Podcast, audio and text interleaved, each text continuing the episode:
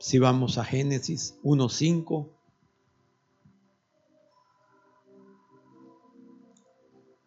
Dice, en el principio creó Dios los cielos y la tierra.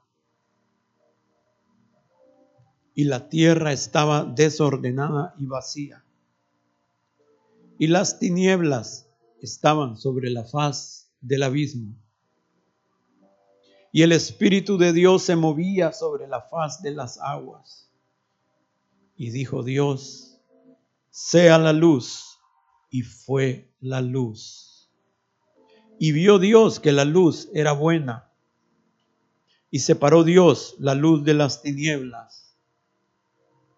Y llamó Dios a la luz día y a las tinieblas llamó noche. Y fue la tarde y la mañana un día. Hermanos, aquí en estos primeros cinco versículos vemos lo que sucedió en el principio.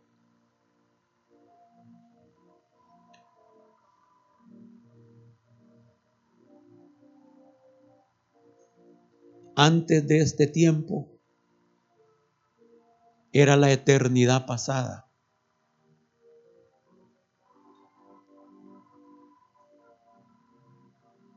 Y a partir de este momento, Dios hace la creación, su creación, esta creación.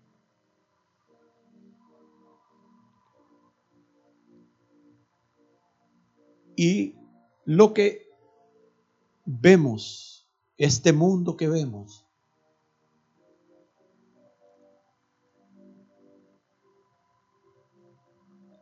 existe dentro de lo que llamamos tiempo.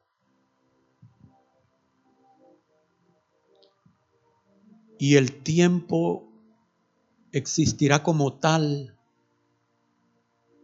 hasta que termine el milenio después del reino del Señor. Y una vez que termine el milenio entraremos en la eternidad futura.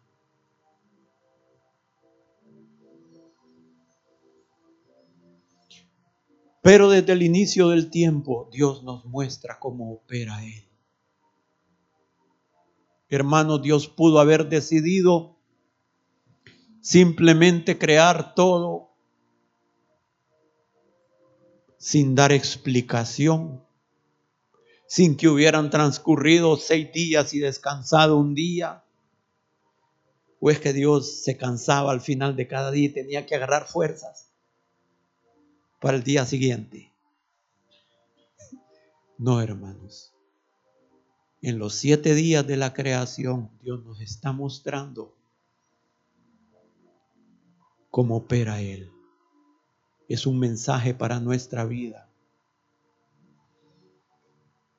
Y lo mismo que sucedió en, esa, en la nueva creación, en esa creación, es lo mismo que sucede en nuestra vida en cada uno de nosotros. Si vamos a Juan 1.5, perdón, 1.1, vemos el paralelo de estos primeros cinco versículos de Génesis en los primeros cinco versículos del libro de Juan. En el principio era el verbo y el verbo era con Dios y el verbo era Dios. Este era en el principio con Dios. Todas las cosas por Él fueron hechas y sin Él nada de lo que ha sido hecho fue hecho. En Él estaba la vida y la vida era la luz de los hombres. La luz en las tinieblas resplandece y las tinieblas no prevalecieron contra ella. Bendito sea Dios, que las tinieblas permanecen hasta que se enciende la luz.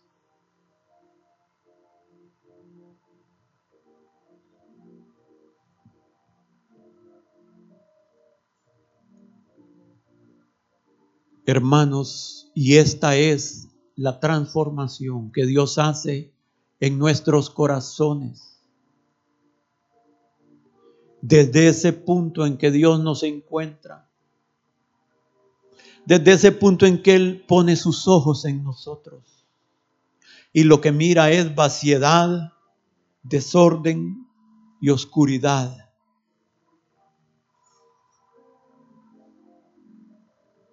Y ahí comienza cuando Dios decide tener misericordia y pone sus ojos en nosotros, el proceso para una nueva creación y para la formación en nuestro corazón del segundo Adán. Cristo en nosotros, lleno de luz, lleno de sabiduría y lleno de la vida de Dios. Porque el primer Adán, el cual ya vive en nosotros y somos nosotros sin Cristo, está exactamente como los primeros versículos de Génesis, desordenado y vacío, tinieblas.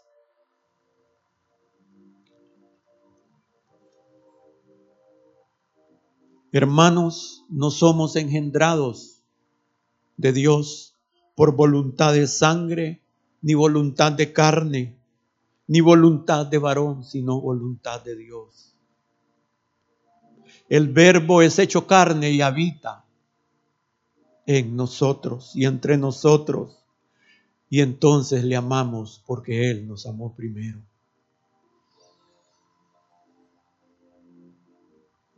Y el primer paso, cuando Dios empieza a traernos, cualquiera que sean los medios que Él escoja para hacerlo, ya sea a través de la aflicción,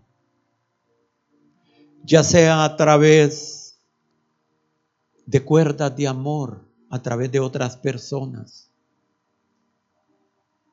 ya sea a través de los medios de su providencia en nuestra vida.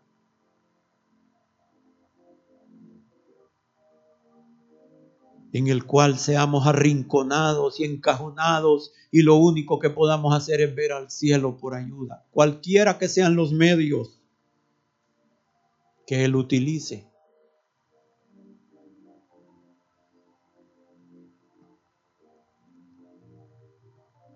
Es una obra de gracia y es una obra de misericordia.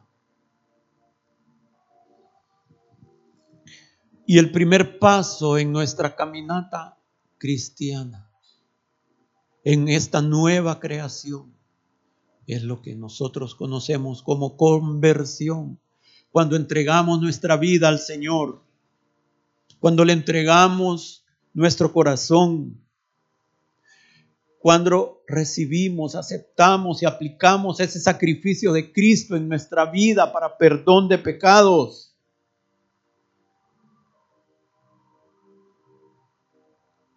Ese es el nuevo nacimiento.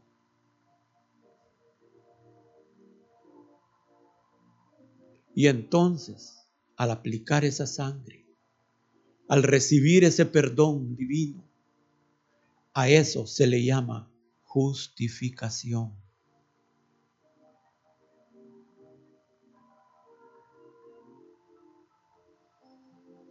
Y la justificación es algo que sucede en ese momento.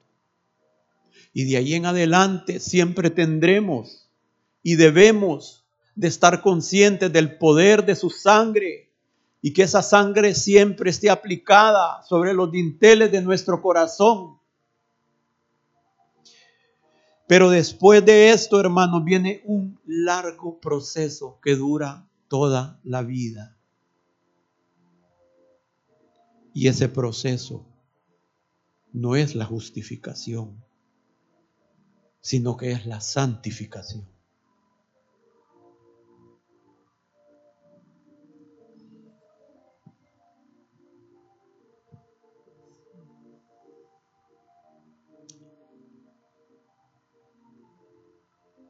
Y ese proceso de santificación es una obra del Espíritu Santo.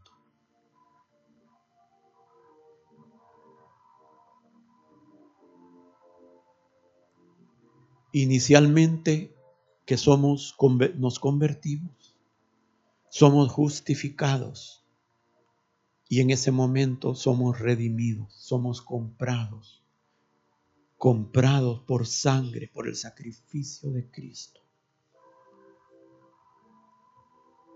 Y viene ese proceso de santificación. Y al final de nuestra vida, ya sea que estemos aquí cuando Él venga o que nos haya tocado partir de esta tierra para encontrarnos con el Señor. Entonces esperamos con esperanza que así como el segundo Adán resucitó, así también nosotros y los que han muerto en el Señor también resuciten entonces ese proceso de redención habrá culminado con la redención de nuestro cuerpo. Porque inicialmente nuestra alma y nuestro espíritu es redimido, pero falta la redención de nuestro cuerpo. Nuestra alma y nuestro espíritu es eterno. Y morimos y vamos a aquel que nos dio el espíritu y nos dio el alma. Pero falta esa última etapa, cuando nuestro cuerpo, tal cual el celestial, así también traeremos esa semejanza. Y entonces será cumplida en nosotros. ¿Dónde está, oh muerte, tu aguijón? ¿Dónde está, oh sepulcro, tu victoria? Y la muerte y el sepulcro estarán eternamente derrotados en nuestra vida también, no solo en el Señor, no solo en la vida del que resucitó, sino también en la vida de los redimidos que habrán resucitado así como Él.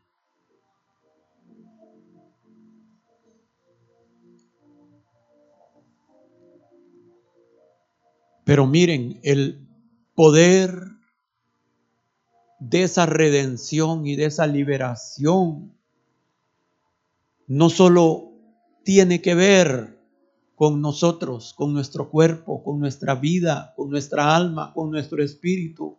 También ese poder de redención de Cristo, ese sacrificio, finalmente será aplicado a todo aquello que fue afectado en la caída. Porque ahorita la creación está bajo maldición.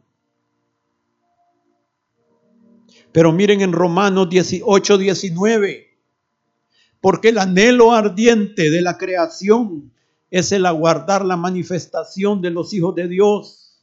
Porque la creación fue sujetada a vanidad no por su propia voluntad, sino por causa del que la sujetó en esperanza, porque también la creación misma será libertada de la esclavitud de corrupción a la libertad gloriosa de los hijos de Dios.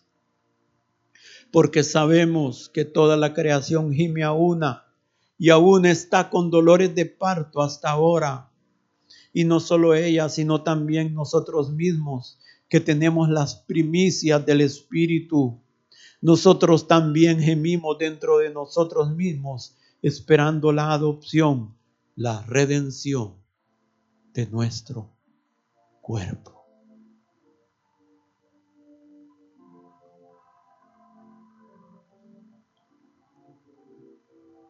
Hermanos y hermanas, decía uno de los cantos, que entonamos. Oír lo que Él dice me trae salud. Yo les pido que abramos nuestro corazón. En lo que yo voy a compartir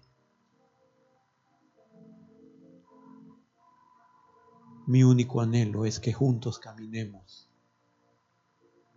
hacia la meta que el Señor ha puesto delante de nosotros.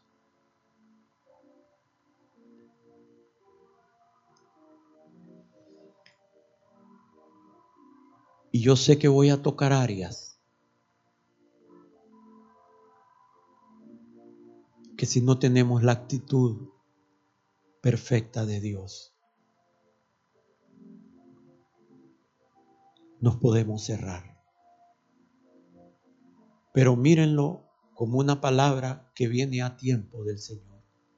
Hermano, yo no gano nada. Nada. Con que usted haga o no haga. Con que usted atienda o no atienda.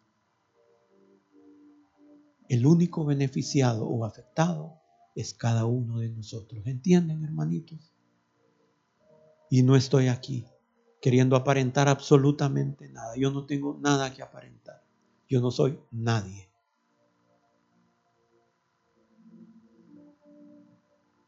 Pero quiero compartir lo que siento que el Señor ha puesto en mi corazón.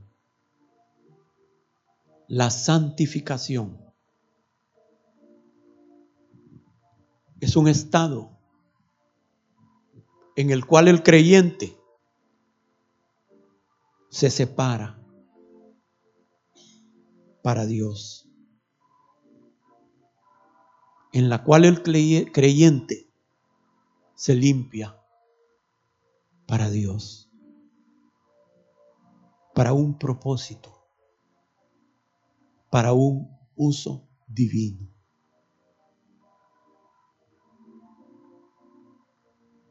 Pero no solo para un uso divino, sino para Dios mismo.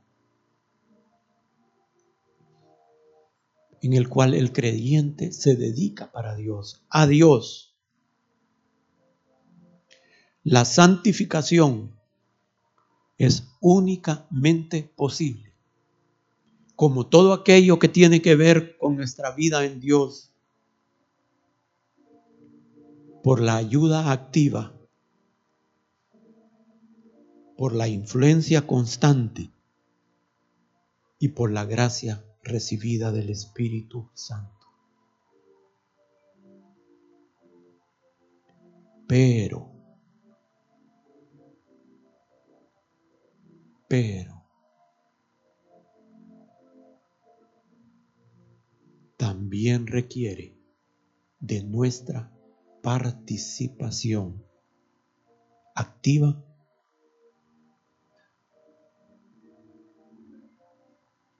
también requiere de nuestra voluntad, de nuestra aceptación de ese camino. Porque imagínense, hermanos, creen que vamos a llegar al cielo y vamos a entrar y cuando entremos nos van a recibir los doce robots del Cordero. Buenas, bienvenidos al cielo. No, hermanos, los doce apóstoles del Cordero, hombres de carne y hueso. En el cielo no van a haber robots que hayan sido programados para apartarse, para vivir en santidad. ¿Qué mérito tiene eso? ¿Qué es eso? Hermanos, en el cielo solo van a haber pecadores, igual que usted que yo, que hayan abrazado el camino de la santidad de Dios.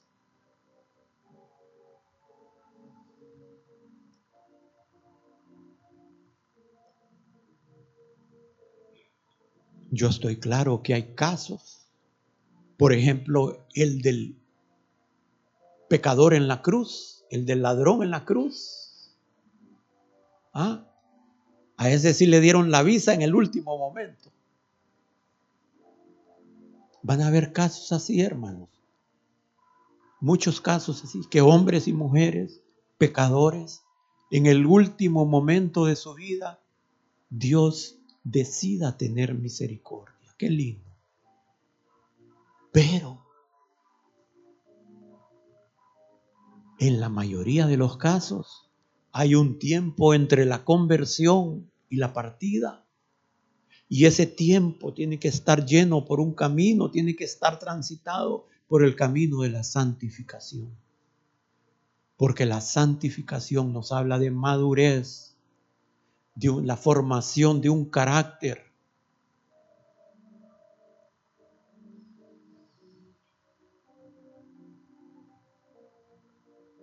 Tanto en el Antiguo como en el Nuevo Testamento se nos dice, sed santos, porque yo soy santo.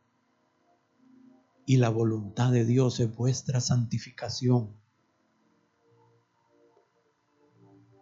Seguid la paz y la santidad, sin la cual nadie verá a Dios. Muchos versículos, tanto en el Antiguo como en el Nuevo. Escuchen, hermanos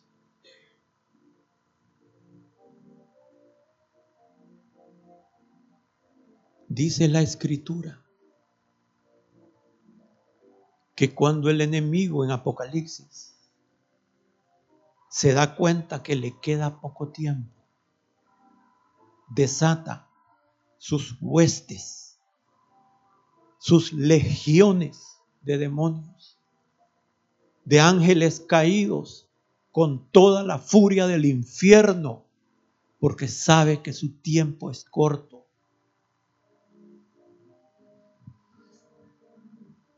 Porque cuando comience el milenio, el enemigo va a ser atado por mil años.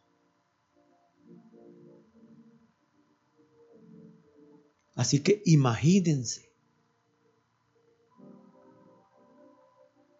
estos pocos años que restan, cómo está el infierno queriendo devorar a los herederos de la salvación. Nunca antes la lucha ha sido tan violenta. Nunca antes han habido medios tan terribles para nuestra caída, para que nos desviemos.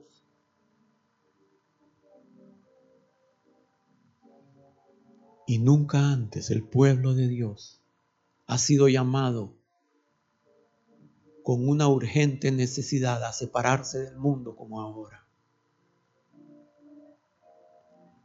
Del mundo y de todo aquello que daña nuestra caminata, que daña nuestra relación con Dios, que evita que crezcamos. La lucha es recia y violenta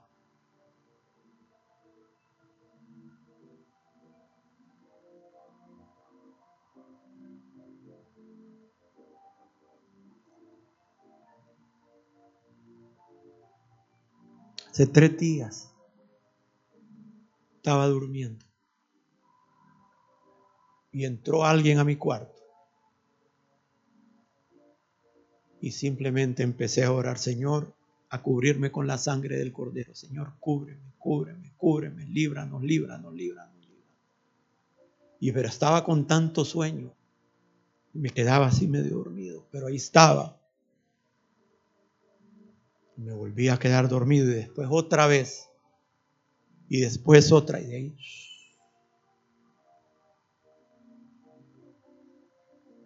Pero no se adormecerá ni dormirá el que guarda a Israel.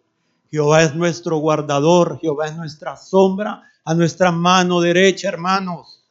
Estamos en una lucha y si no te has dado cuenta, es tiempo que abramos los ojos, hermanos.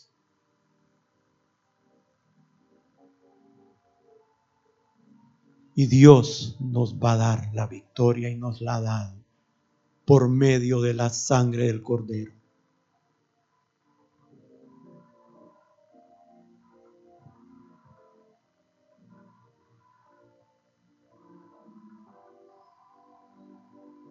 ¿Sería que no querían que predicar este mensaje? Hoy se van a definir cosas aquí. En sus corazones y en el mío.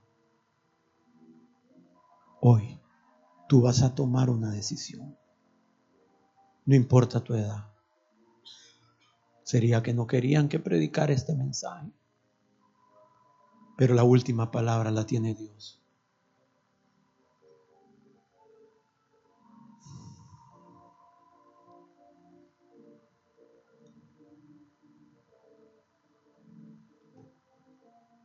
El enemigo está usando medios tan sutiles, tan aparentemente inofensivos,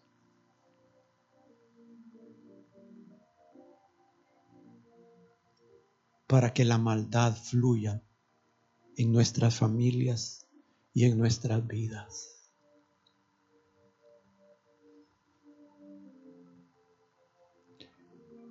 Pero quiero asegurarles quiero garantizarles y quiero prometerles que cual sean los medios del enemigo, son mucho más poderosos los medios que Dios tiene para guardarnos.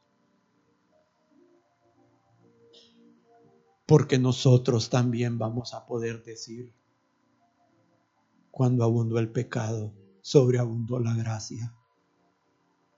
Pero es necesario que tomemos decisiones, hermanos ya no es tiempo que sigamos jugando a la iglesia. Ya no es tiempo que estemos dubitando entre dos pensamientos como estaba el pueblo de Israel, si servimos a Baal o servimos a Dios. Ya no hay tiempo, hermanos.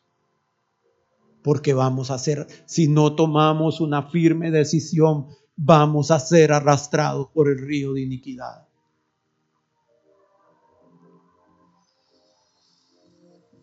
Es tiempo que el que quiera santificarse se santifique.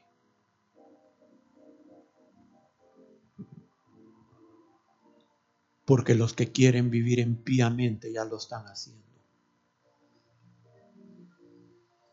En estos tiempos, hermanos, ya no solo se juzga,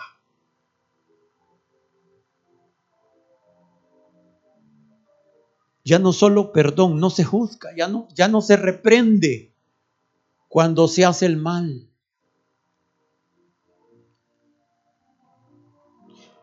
Sino que hay aún gobiernos que están animando a la gente a hacer lo que no conviene.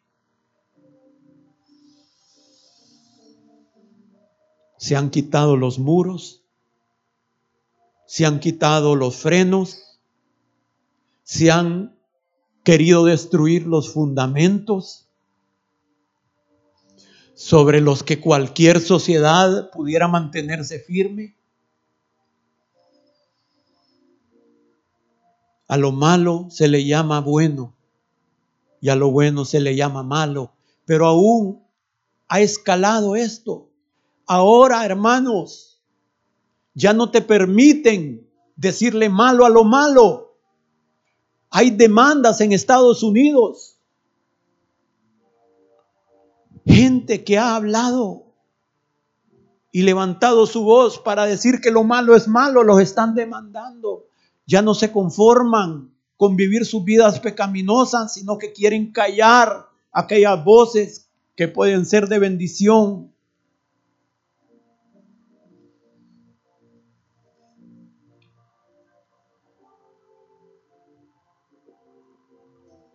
Yo quiero darles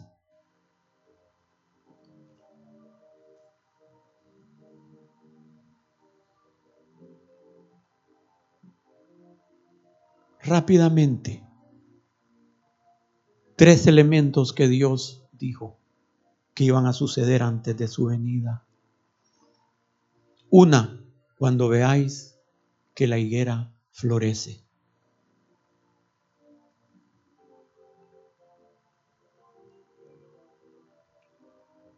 La higuera en toda la escritura habla de la nación de Israel, hermanos.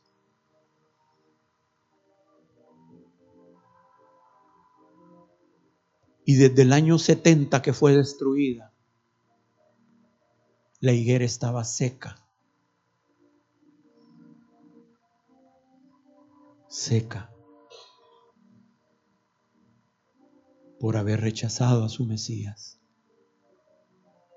Y les tocó la de Caín, andar errantes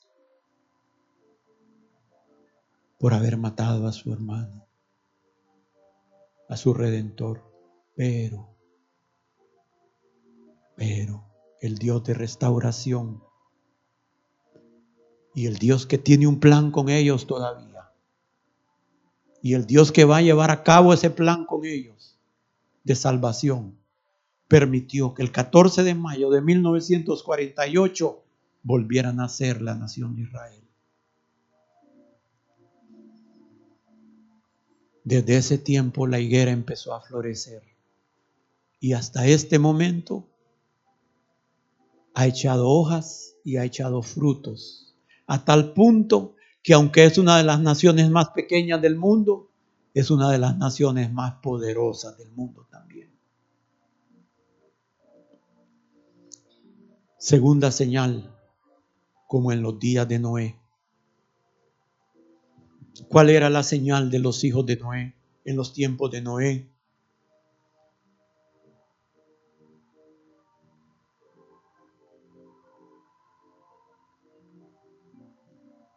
Génesis 6:12.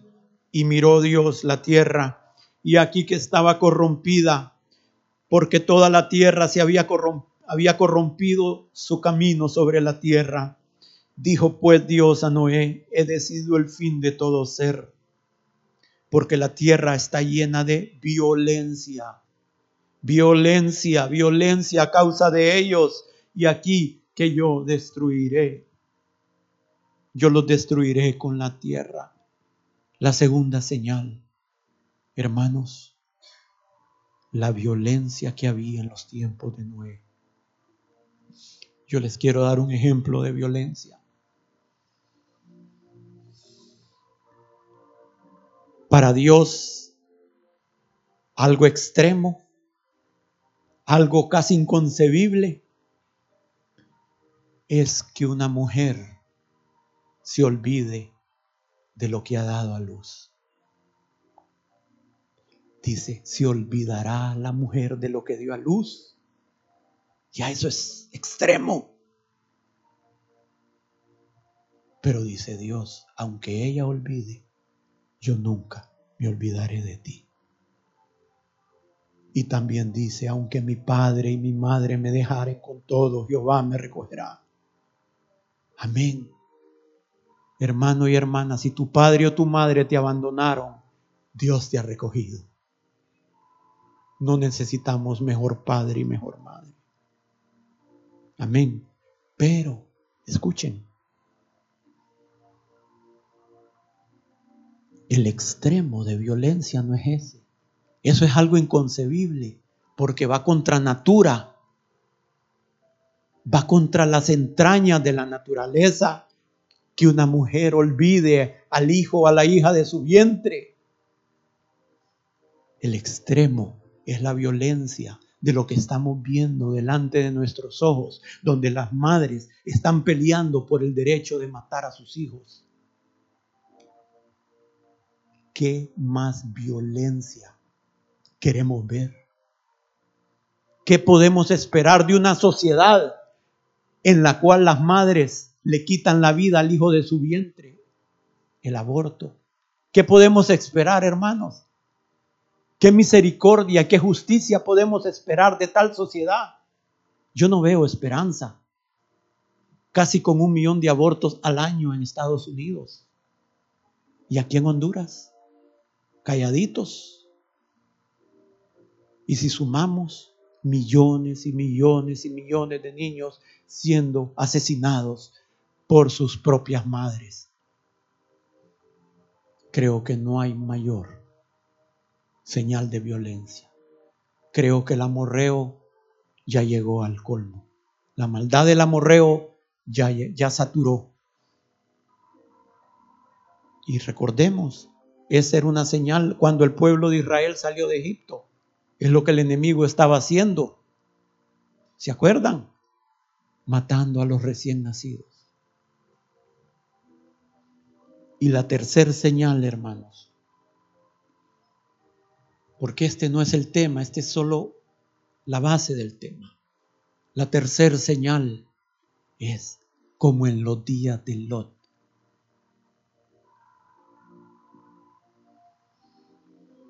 Estarán felices comiendo, bebiendo, dándose en matrimonio, hombre con hombre y mujer con mujer. Hoy, hermanos, es terrible. Es terrible. De ninguna manera podemos juzgar a nadie.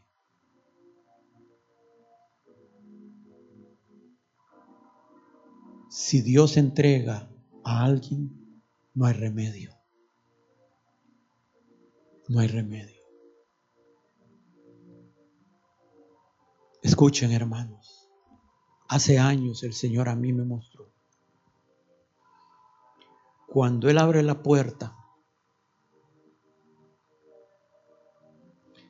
y vienen huestes espirituales sobre alguien, yo te quiero decir, hermano, óigalo bien. No me importa si usted viene aquí todos los días, hasta cuando no hay culto. Si Dios te entrega, no hay poder humano que pueda soportar la tentación, que pueda soportar la influencia del enemigo. Si Dios decide entregar a alguien a un espíritu de homosexualidad, no hay poder humano, solo un milagro. Solo un milagro. Es insoportable para la carne. No hay forma de resistir. Entonces, y eso aplica no solo a esa área, aplica a otras áreas, a la inmundicia, a vicios. Por eso, hermanos, yo al compartir esto, yo no lo hago señalando lo hago en el fondo de mi corazón con Señor, guárdame a mí, a mi esposa y a mis hijos. Guárdanos, Señor. Guárdanos, que no seamos entregados. Pero eso es una cosa, pero otra es querer estar cegados ante lo que está pasando delante de nuestros ojos, hermanos.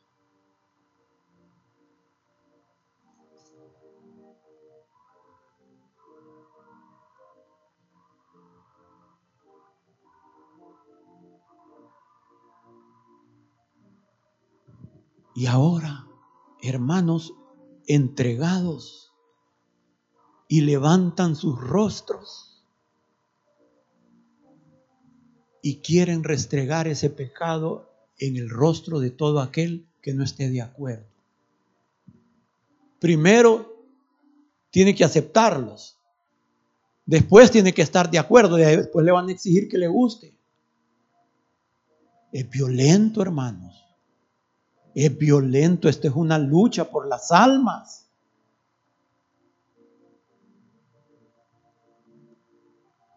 Esto es una lucha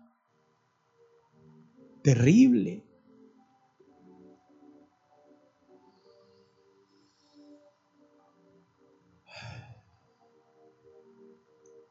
No, hermanos, no somos mejores que nadie. Por eso estoy compartiendo este mensaje porque no somos mejores que nadie. Si fuéramos mejores que cualquiera, no necesitáramos oír lo que vamos a compartir. Pero como no somos mejores que nadie y podemos caer igual que cualquiera, entonces el que piense estar firme, mire que no caiga. Y tomemos medidas. Esto no es un mensaje etéreo Uh, la nube, no hermanos. Medidas prácticas, medibles.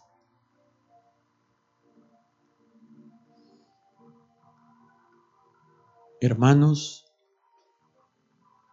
el mundo vive por la regla de medir del mundo, que son las opiniones de los hombres, los conceptos de los hombres.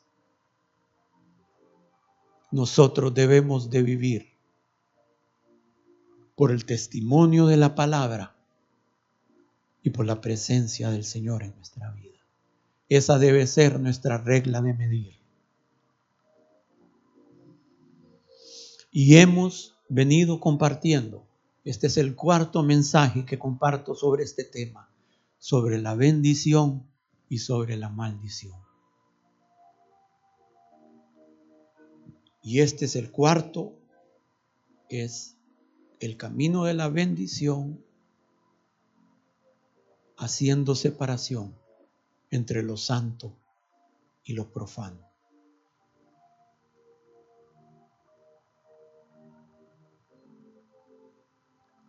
La santidad es la separación de lo bueno de lo malo. ¿Qué fue lo que hizo Dios en el principio? Separó la luz de las tinieblas. Amén. Y Juan nos muestra el paralelo en los primeros cinco versículos, que es la misma obra que que el Señor hace cuando nos convertimos a Él. Tenemos que hacer una separación entre la luz y las tinieblas, entre lo limpio y lo impuro, entre lo que conviene y lo que no conviene, entre lo que nos acerca a Dios y nos aleja de Dios. Y en Isaías 52:11 dice, apartaos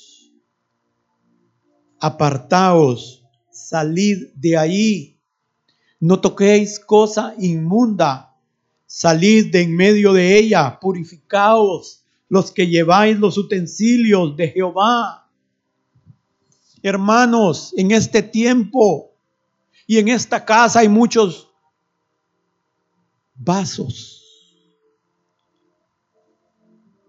Y dice Pablo que en una casa hay diferentes vasos y algunos son para usos viles y otros son para usos santos.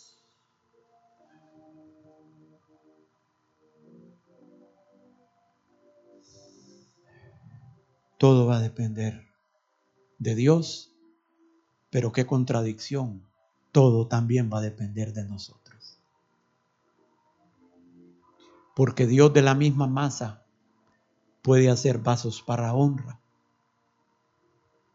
o vasos para ira.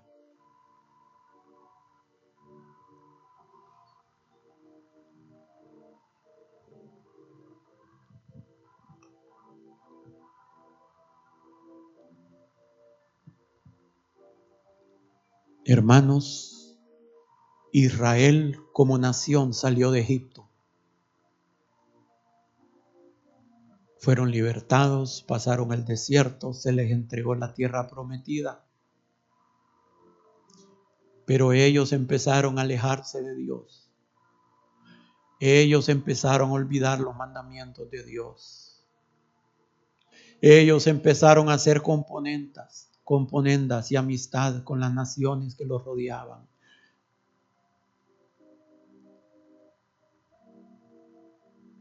ellos empezaron a coquetear con el mundo.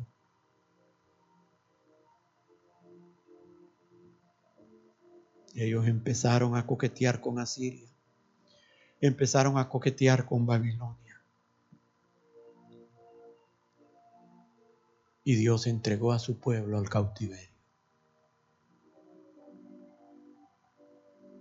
Yo quiero decirte que el cautiverio es amargo, amargo como la hiel.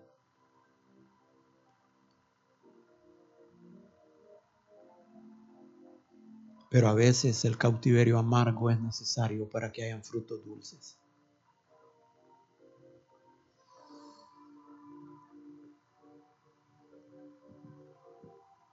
Y la iglesia del Nuevo Testamento estaba desde el tiempo que salieron desde el tiempo de los apóstoles. Después de ese tiempo, la iglesia cayó en cautividad del mundo, cayó en un oscurantismo. Tiempos de la Edad Media, tiempos en que se desconocía la palabra de Dios, tiempos en que se vivía por supersticiones.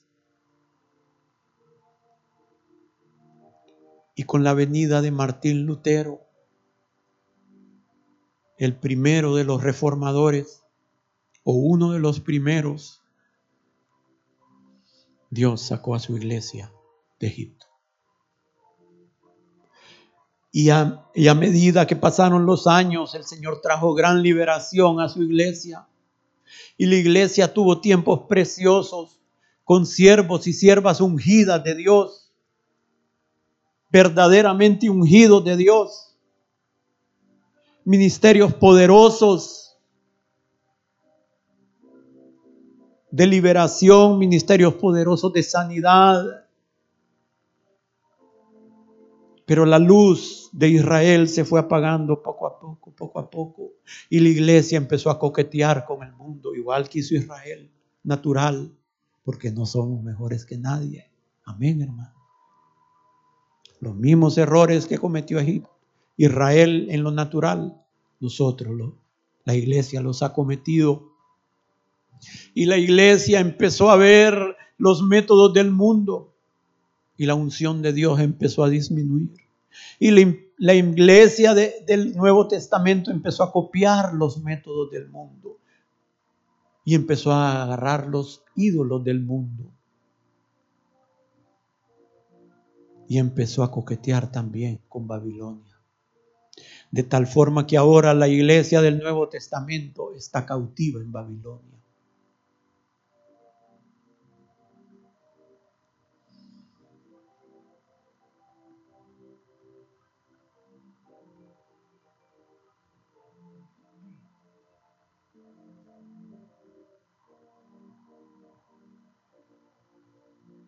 Y ahora la iglesia está llena de costumbres de hombres, de pensamientos de hombres, de métodos de hombres.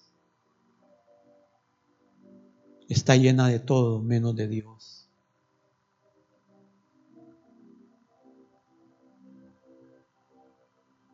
Pero hermanos, ya ha comenzado el tiempo en que por la boca de muchos mensajeros se va a oír este mensaje de Apocalipsis 18:4. Oí otra voz del cielo que decía el mismo mensaje del Antiguo Testamento. Salid de ella, pueblo mío, para que no seáis partícipes de sus pecados, ni recibáis sus plagas, porque sus pecados han llegado hasta el cielo, y Dios se ha acordado de sus maldades Dadle a ella como ella os ha dado y pagarle el doble según sus obras. En el cáliz en que ella preparó bebida, prepararle a ella el doble. Cuanto se ha glorificado y vivido en deleites, tanto dale del tormento y llanto. Porque dice en su corazón, yo estoy sentada como reina y no soy viuda y no veré llanto. Por lo cual en un solo día vendré vendrán sus plagas, muerte, llanto y hambre y será quemada con fuego, porque poderoso es Dios el Señor que la juzga. Y los reyes de la tierra que han fornicado con ella y con ella han vivido en deleite llorarán y harán lamentación sobre ella. Cuando vean el humo de su incendio, parándose lejos por el temor de su tormento, diciendo, ay, ay, de la gran ciudad Babilonia la fuerte, porque en una hora vino su juicio. Salid de ella, pueblo mío, ¿Para qué? Para que no llevéis sus juicios, sus plagas. Queremos la bendición y no la maldición. Amén, hermanos. Pero para eso es necesario salir de Babilonia.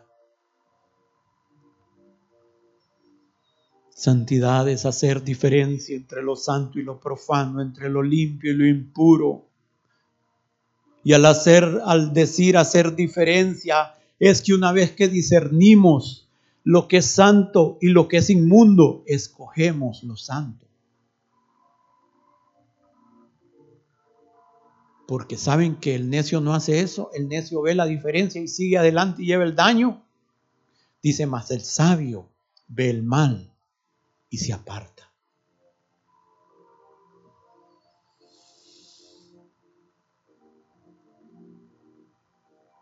Hermanos, los sacerdotes tenían básicamente dos oficios primordiales en el Antiguo Testamento.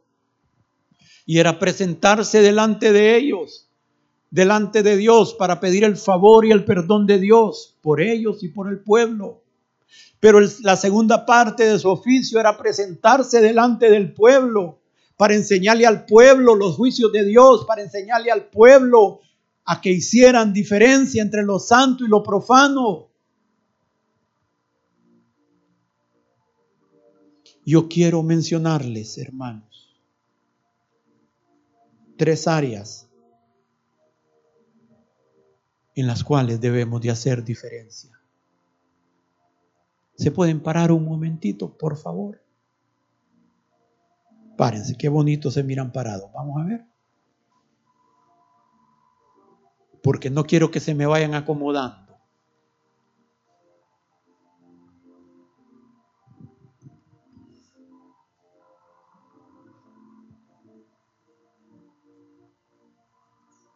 Hermano, yo sé que estas tres áreas van a traer una reacción. Algunos van a traer olor de vida para vida y a otros olor de muerte para muerte. Porque ustedes van a tomar y yo voy a tomar decisiones hoy.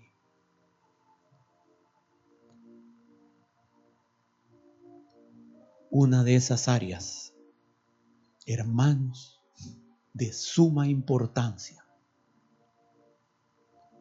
es quiénes son las personas que escogemos como amigos nuestros.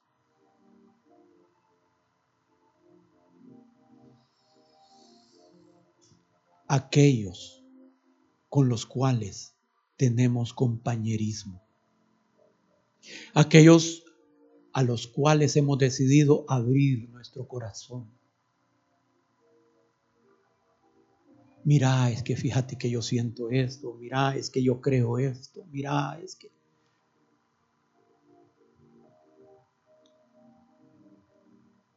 No estoy hablando con las personas con las que por fuerza nos tenemos que relacionar por causa del trabajo, por causa del estudio. Eso no lo podemos escoger. ¿Verdad? Pero sí podemos escoger quiénes son mis amigos.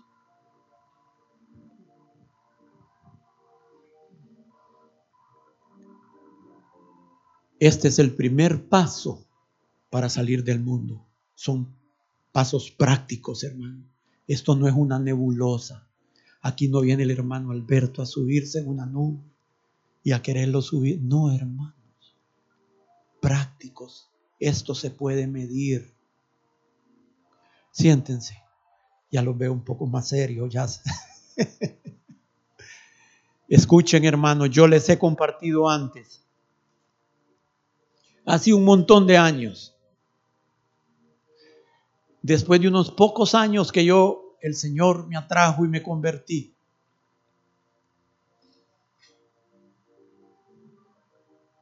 Yo tenía una relación con algunas personas que eran mis amigos, verdaderamente mis amigos, y una relación aún mayor que hermano con algunos de ellos, con la mayoría, con todos ellos,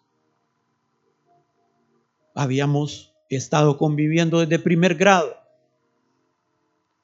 y habíamos seguido toda la primaria y toda la secundaria y aún nos habíamos ido a estudiar juntos a Estados Unidos.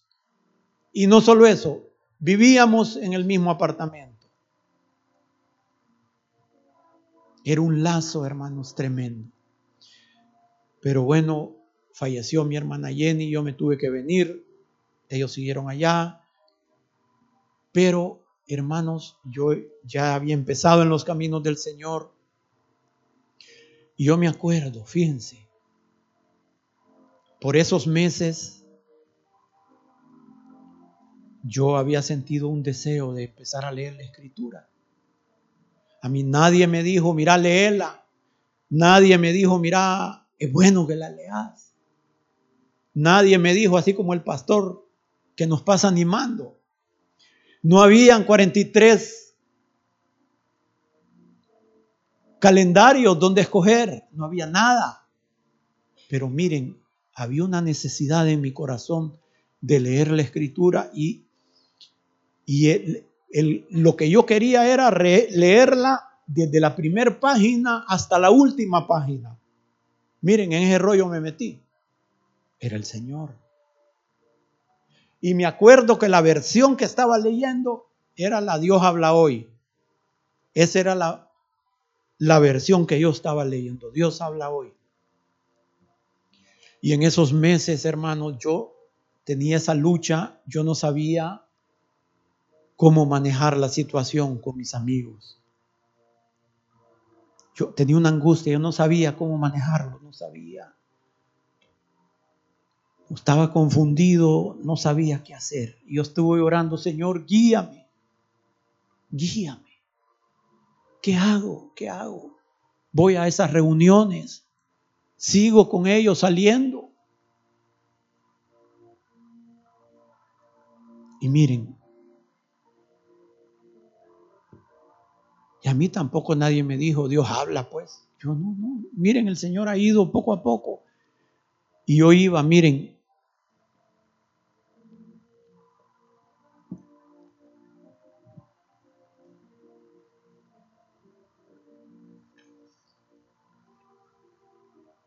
por esa parte de Jeremías 15.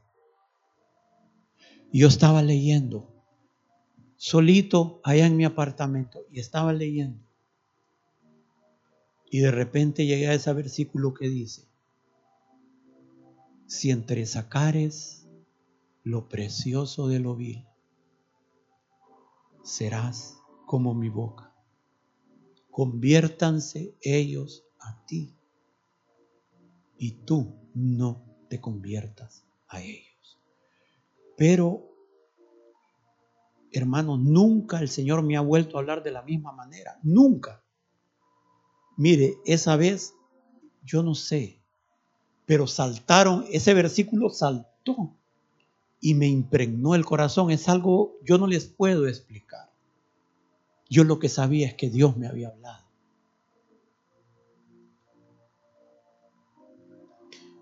Yo, aún después de, él, yo no sabía cómo, cómo, cómo llevar a cabo eso, pues, ¿entiende? Yo no sabía. Pero miren, hasta el día de hoy, hasta el día de hoy, ese versículo ha sido como un faro para mí. Y yo me separé, hermano. Me fue difícil porque la carne disfruta de. Pero yo les quiero asegurar, hermanos, si yo no hubiera tomado la decisión de obedecer al Señor.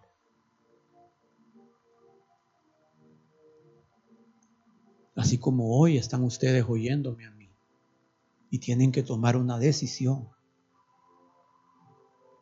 yo les quiero asegurar que yo hoy no estaría parado delante de ustedes.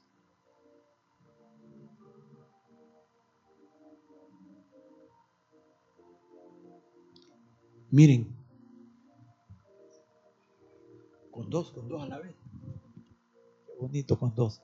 No, miren, déjenme bromear un poquito, hermanos.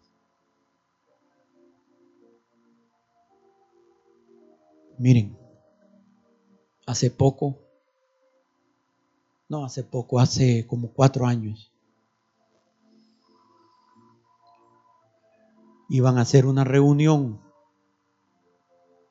de ex compañeros y la iban a hacer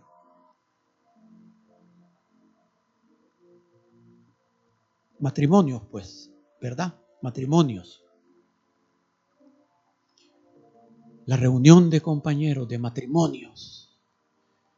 Pero después de analizar un poco mejor, se dieron cuenta que no podían hacerla, porque casi todos estaban divorciados.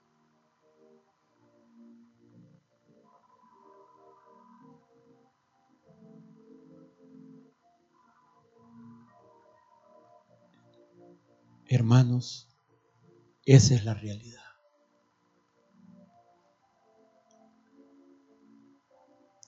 La amistad con el mundo es enemistad con Dios. Oh almas adúlteras, dice Santiago. Veámoslo, Santiago 4:4. Oh almas adúlteras, ¿no sabéis que la amistad del mundo es enemistad contra Dios? Cualquiera pues que quiera ser amigo del mundo se constituye enemigo de Dios.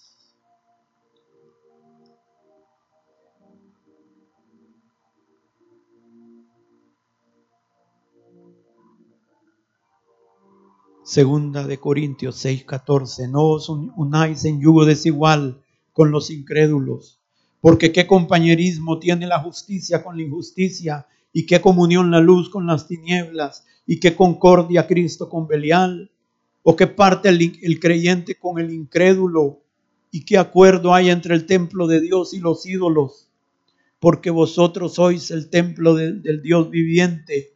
Como dijo Dios, habitaré y andaré entre ellos y seré su Dios, y ellos serán mi pueblo, por lo cual salid de en medio de ellos y apartaos y no toquéis lo inmundo, y os recibiré. Hermano, yo quiero casi garantizarte que si tú no decides renunciar a las amistades del mundo,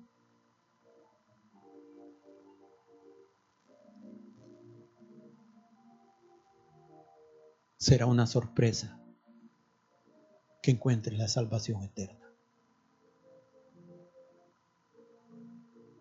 Le dije, yo no gano nada, hermanos, con compartirles esto.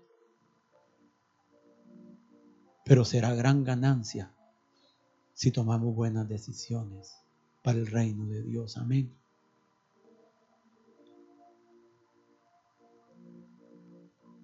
Si no salimos de en medio de ellos, Dios no nos va a recibir.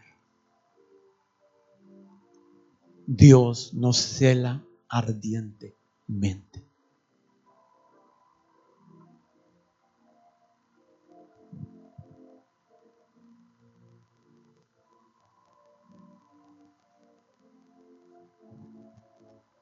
El otro punto, ese era el primer punto, el segundo punto. Es el área de la integridad de nuestro corazón, el área de la pureza sexual, el área de la integridad con la cual caminamos.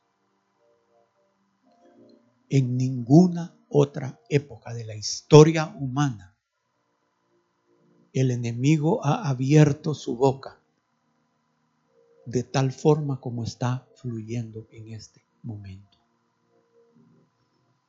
Quiero que veamos Apocalipsis 12:15.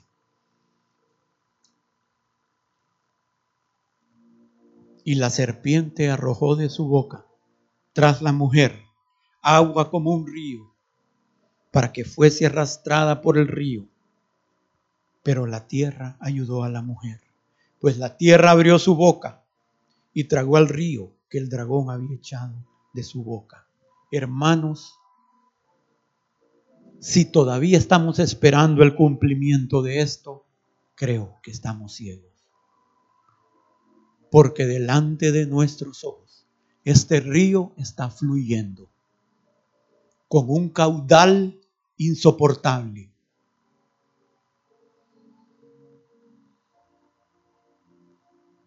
palabras, imágenes,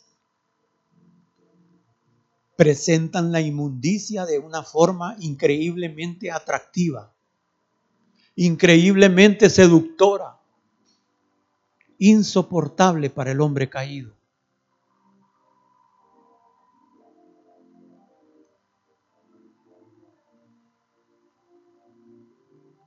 Y se nos olvida que el pecado ocurre no cuando lo damos a luz. El pecado ocurre cuando lo engendramos en el corazón. Y si vemos y anhelamos y deseamos, ya pecamos.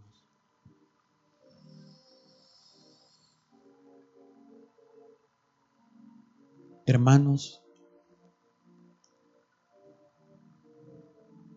aquí es donde algunos se me van a hacer para atrás en el asiento.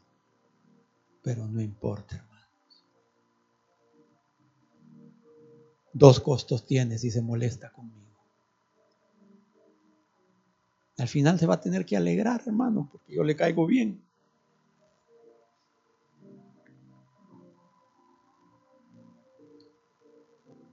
El medio que el enemigo está usando para este río, uno de los medios es la televisión.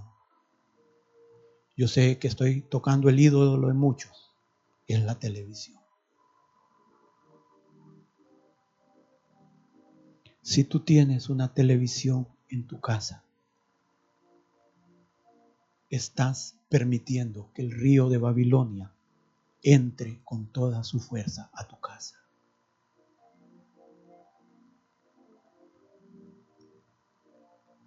Gracias al Señor, por la gracia de Dios. Hace varios años no tenemos televisión en casa, por la gracia de Dios. Inicialmente no fue fácil sacarla. Creo que la sacamos una o dos veces y ahí la volvíamos a traer.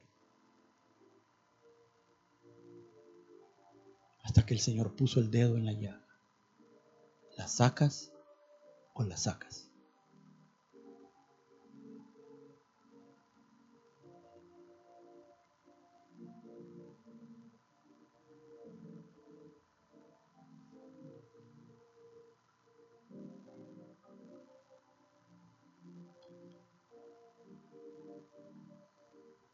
Hermano, pero es que mire que solo cosas bonitas vemos. Mire, yo ya no veo novelas. No, ya va a subir de nivel ahí abajo. Va bien, menos caliente.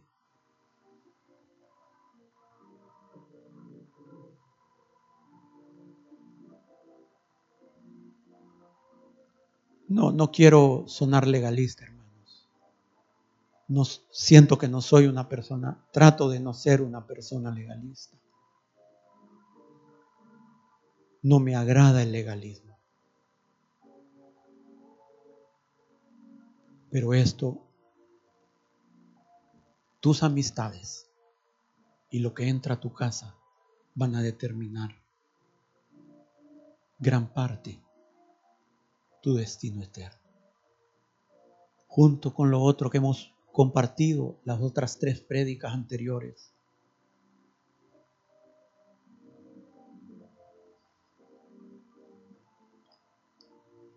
El problema, miren cómo está esto de intenso, hermano. Es que está increíble. Yo me quedé asombrado. Aquel día, hace como dos semanas o tres semanas, fuimos a visitar a mi mamá, a mi mamita preciosa. Y bueno, estaba ella al lado ahí, estaban mis hijos. Creo que estaba mi esposa también, no recuerdo. Y yo me acosté en la cama que estaba al lado y estaba la televisión prendida. Entonces yo estaba viendo la televisión. Había un programa de, de cocina de los niños. Niños cocineros, pues.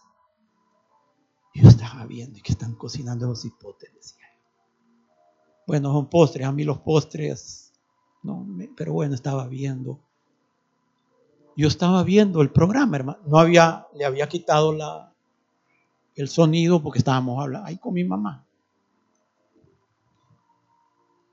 Hermanos, y en me, una pausa en el programa de los niños. Yo estaba viendo, hermanos, y empezaron a anunciar programa de lesbianas. Y aquellas dos mujeres tan felices ahí. L con L mayúscula decía. Yo dije, increíble. Están destruyendo desde la niñez. Estoy viendo, estoy ahí presenciando un programa de cocina, hermanos. ¿Qué tiene que ver la cocina con eso? Entonces, hermanos, aunque tú sinceramente lo tengas para programas que no tienen mayor, pero el enemigo, hermano, los bombazos están entrando, los dardos del enemigo están entrando y tú no sabes si un hijo tuyo, recuerden lo que les dije, no hay ser humano que pueda soportar. Cuando Dios entrega a alguien la maldad, no existe. Y el otro punto, ya para terminar, aparte de lo que entra en la televisión, el tercer punto es qué es lo que permites que entre a tu computadora y a tu teléfono y al teléfono y la computadora de tus hijos.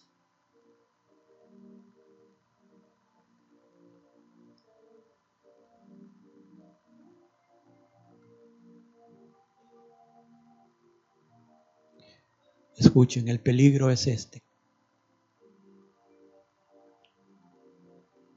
necesitamos recibir un amor por la verdad. Es lo único que nos va a librar del engaño. Así lo dice el Señor. Es lo único, un amor por la verdad. Pero si abrimos nuestro corazón a esas cosas y somos entregados por Dios, por andar abriendo la boca, como decimos.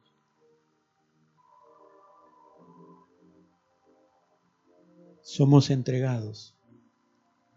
No vamos a poder soportar la tentación y vamos a acabar en el infierno.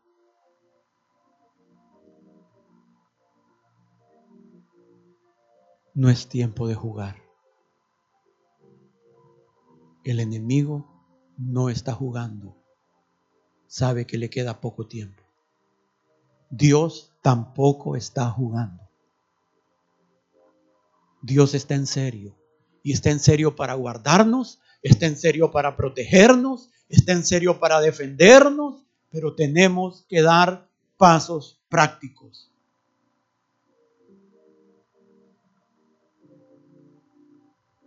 Hermanos, al principio que se saca la televisión, es aquel gran vacío.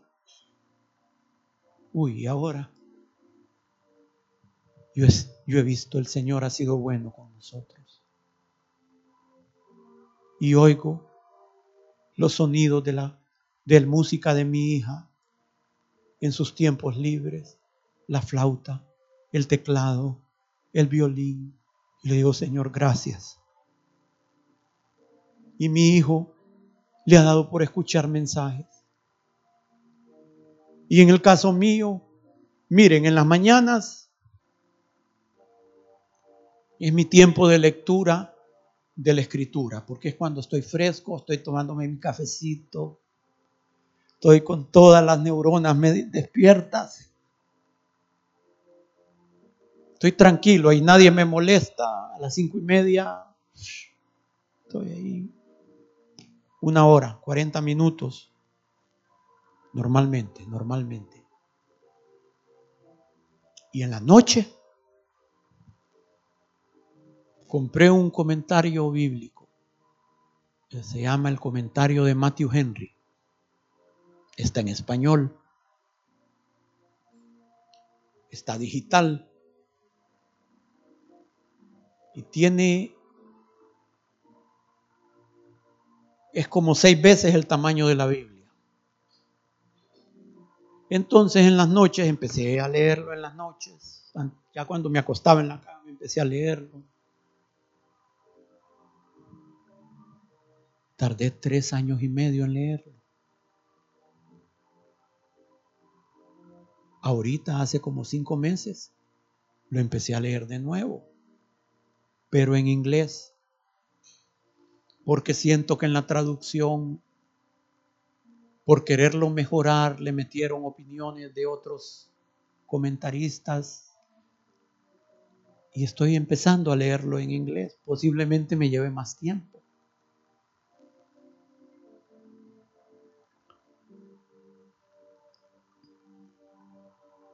Si sacamos la televisión, Dios se va a encargar de que llenemos ese tiempo con cosas de bendición.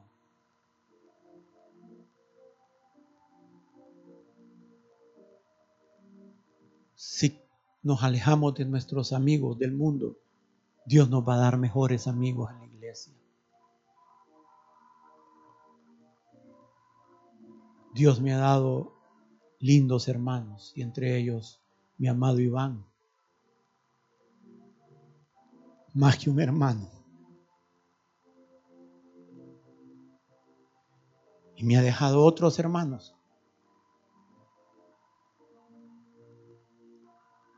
Amén. Hermanos, Dios va a sustituir lo que dejes por algo mejor. Dios no es deudor de nadie. Y al final cuando por la gracia y misericordia de Dios habremos cruzado el río, nos vamos a dar cuenta y vamos a ver hacia atrás y vamos a decir, valió la pena. Amén, hermanos. Yo le pido que mediten esta palabra en su casa. Yo le pido, le suplico que no tire a sus espaldas esta palabra. No escuche esta prédica como ir llover.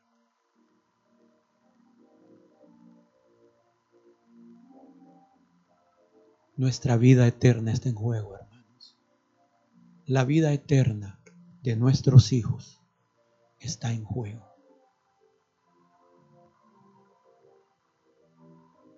para las computadoras, para los aparatos de bolsillo, hay programas para proteger. Joel los puede orientar, cómo instalarlo, cómo... Tomemos pasos prácticos. Pasos prácticos, hermanos. Esto no está en el cielo, no es una nube, son pasos prácticos.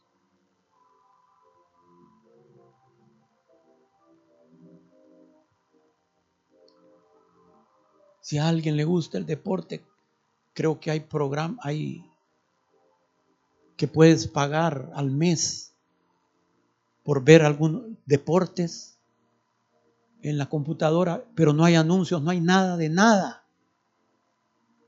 Vaya.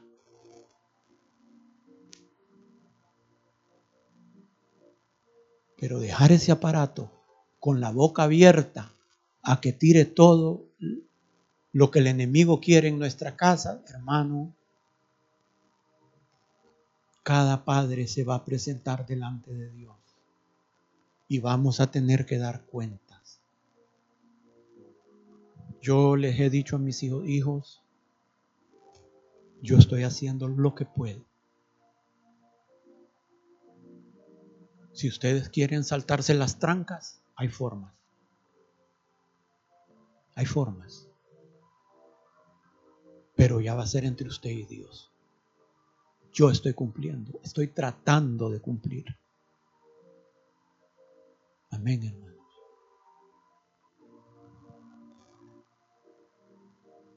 Hermanos, yo estoy tan necesitado como ustedes. Yo no. Yo solo estoy compartiendo por algunas cositas que el Señor me ha permitido pasar. Yo estoy seguro que ustedes tienen otras cosas que son de, pueden ser de bendición para vida. Pero a mí me tocó compartir hoy. ¿verdad? Cuando le toque a usted, entonces usted comparte. Pónganse de pie, hermanos.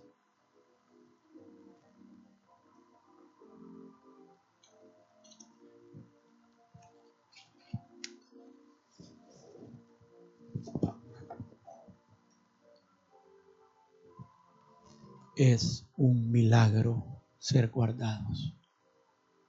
Miren, ayer, antier, alguien envió ahí al chat, uno de los pocos de los chats, un chat, y envió un videíto sin ninguna malicia. La persona que lo envió, estoy seguro que no lo, sin pensar en nada malo. Y el videíto estaba, estaba bien. Pero solo lo hice así, para arriba y abajo del video. Habían otras cosas del abismo, hermanos. Yo dije, Señor, esto es terrible.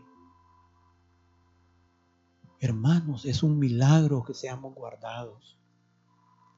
Es un milagro del Señor. Pero queremos ser guardados. Mostrémosle al Señor con pasos concretos que estamos hablando en serio. Señor, guárdame. ¿Qué, qué sigue ahorita en la tele vos? MacGyver. Netflix. Cinco horas en Netflix.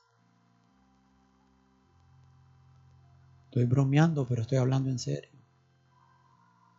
¿Saben a qué me refiero? Es un milagro, hermanos. No tires a tus espaldas estas palabras, hermanos. Mediten ellas. Habla con tu cónyuge esta semana. Oren, ayunen.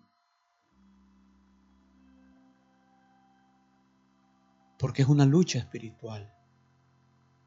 Sacar ese aparato es una lucha espiritual, hermanos. El enemigo va a hacer todo lo que pueda porque no lo hagas. Bueno. A veces alguien tiene que ser el feo en la casa. ¿verdad? Por el bien. Y aferrarse a Dios, Señor. Ayúdame en esta decisión. Ayúdame. Ayúdame, Señor.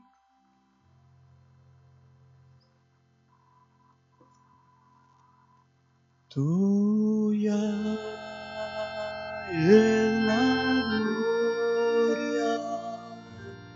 Laura también entró para siempre Cristo. Ah,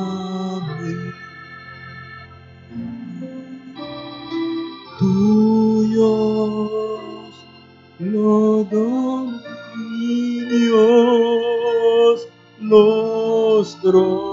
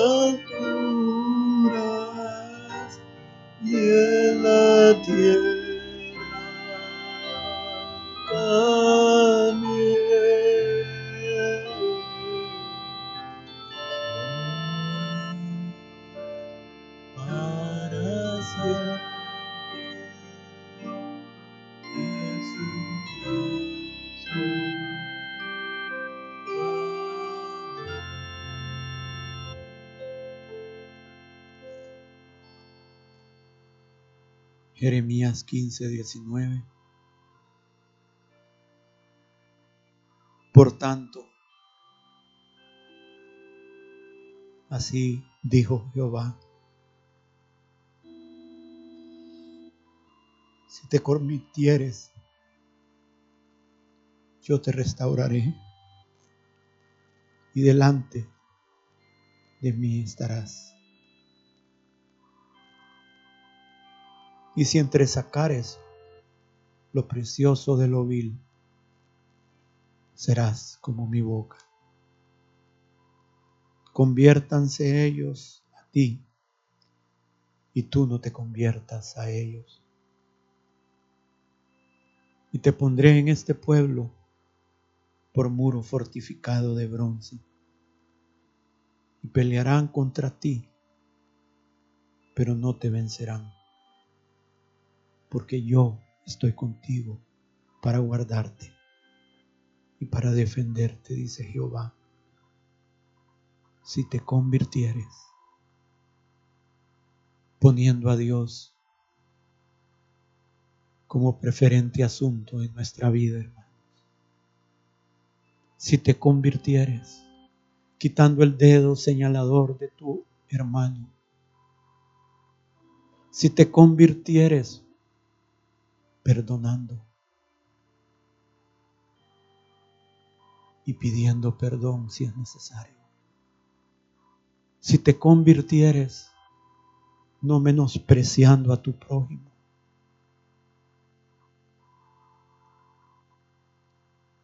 Y si nos separamos de Babilonia, Dios va a hacer que ellos se conviertan a nosotros y no nosotros nos convirtamos a ellos. Y Dios no solo va a estar con nosotros, sino va a ser de nuestra vida como un muro de bronce, hermanos, como un baluarte, como una luz encendida.